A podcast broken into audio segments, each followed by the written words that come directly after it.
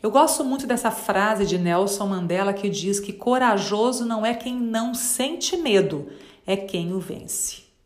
Sim, as mudanças e o desconhecido nos assustam, mas o medo gera angústia, cria fantasias, busca justificativas para desqualificar os nossos desejos e dizer: deixa disso, isso é muito difícil, isso é muito complicado. O medo faz com que a gente se mantenha na nossa zona de conforto, nos paralisando e deixando a nossa vida estagnada.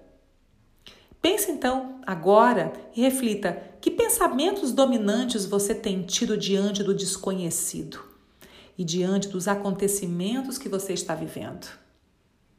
Você está deixando que os seus medos te dominem? Os seus medos como líder, como profissional ou como empresário? O que está dominando você neste momento? O que está te motivando a seguir em frente? Todas as vezes que a gente permite que o medo direcione as nossas ações, o que a gente vai vivenciar lá na frente é exatamente aquilo que a gente temia.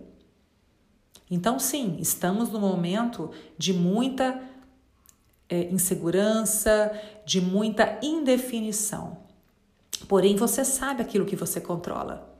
Você sabe o que você pode fazer a respeito. Foque nisso, coloque atenção nisso e não deixe que o medo te domine e te guie.